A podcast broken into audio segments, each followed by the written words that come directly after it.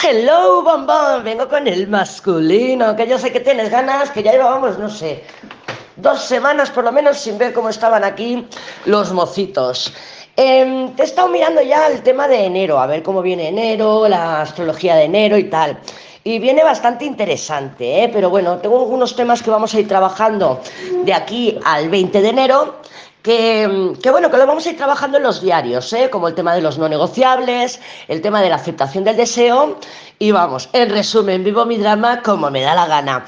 Y esos tres temas creo que van a estar bastante protagonistas. Pues bueno, esta última semana de diciembre y las dos, tres primeras semanas de enero. Así que por ahí te dejo esta información. Ahora vamos a ver sacaremos una cartita general para ver cómo están ellos, los mocitos, los masculinos, estos próximos días pasaré por los signos y luego haremos un resumen, ¿vale? Porque prefiero esta dinámica, porque es que si no, me da la sensación de que luego los signos son muy parecidos, ¿no? Los que van continuos.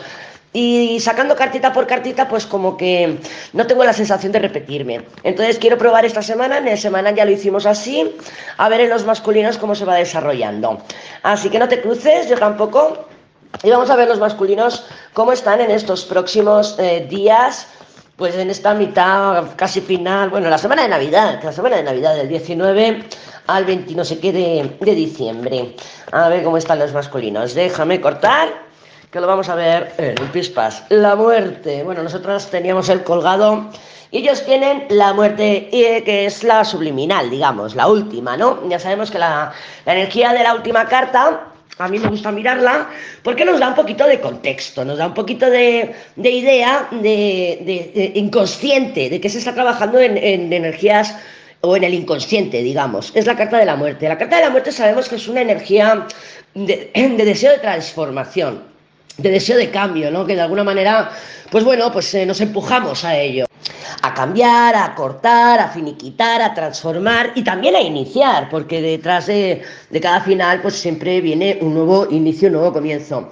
Y la energía que tienen los masculinos es la torre. Claro, sabemos que la torre con la muerte son rupturas, ¿no? que es una combinación de rupturas. Pero bueno, la torre eh, vamos a ver ahora, cuando saquemos todos los signos y luego ya al final, en el resumen, qué nos quiere decir esa torre, porque así de entrada la torre sola puede significar muchas cosas, ¿no? Puede significar, bueno, pues eh, que se les va de las manos, que que se no, bueno, a ellos en general porque estamos con el masculino, pero que, les sorprenda que a lo mejor esas rupturas les pillen imprevistas o esos cambios o que ellos sean la torre y provoquen esos cambios en las dinámicas y en los vínculos existentes.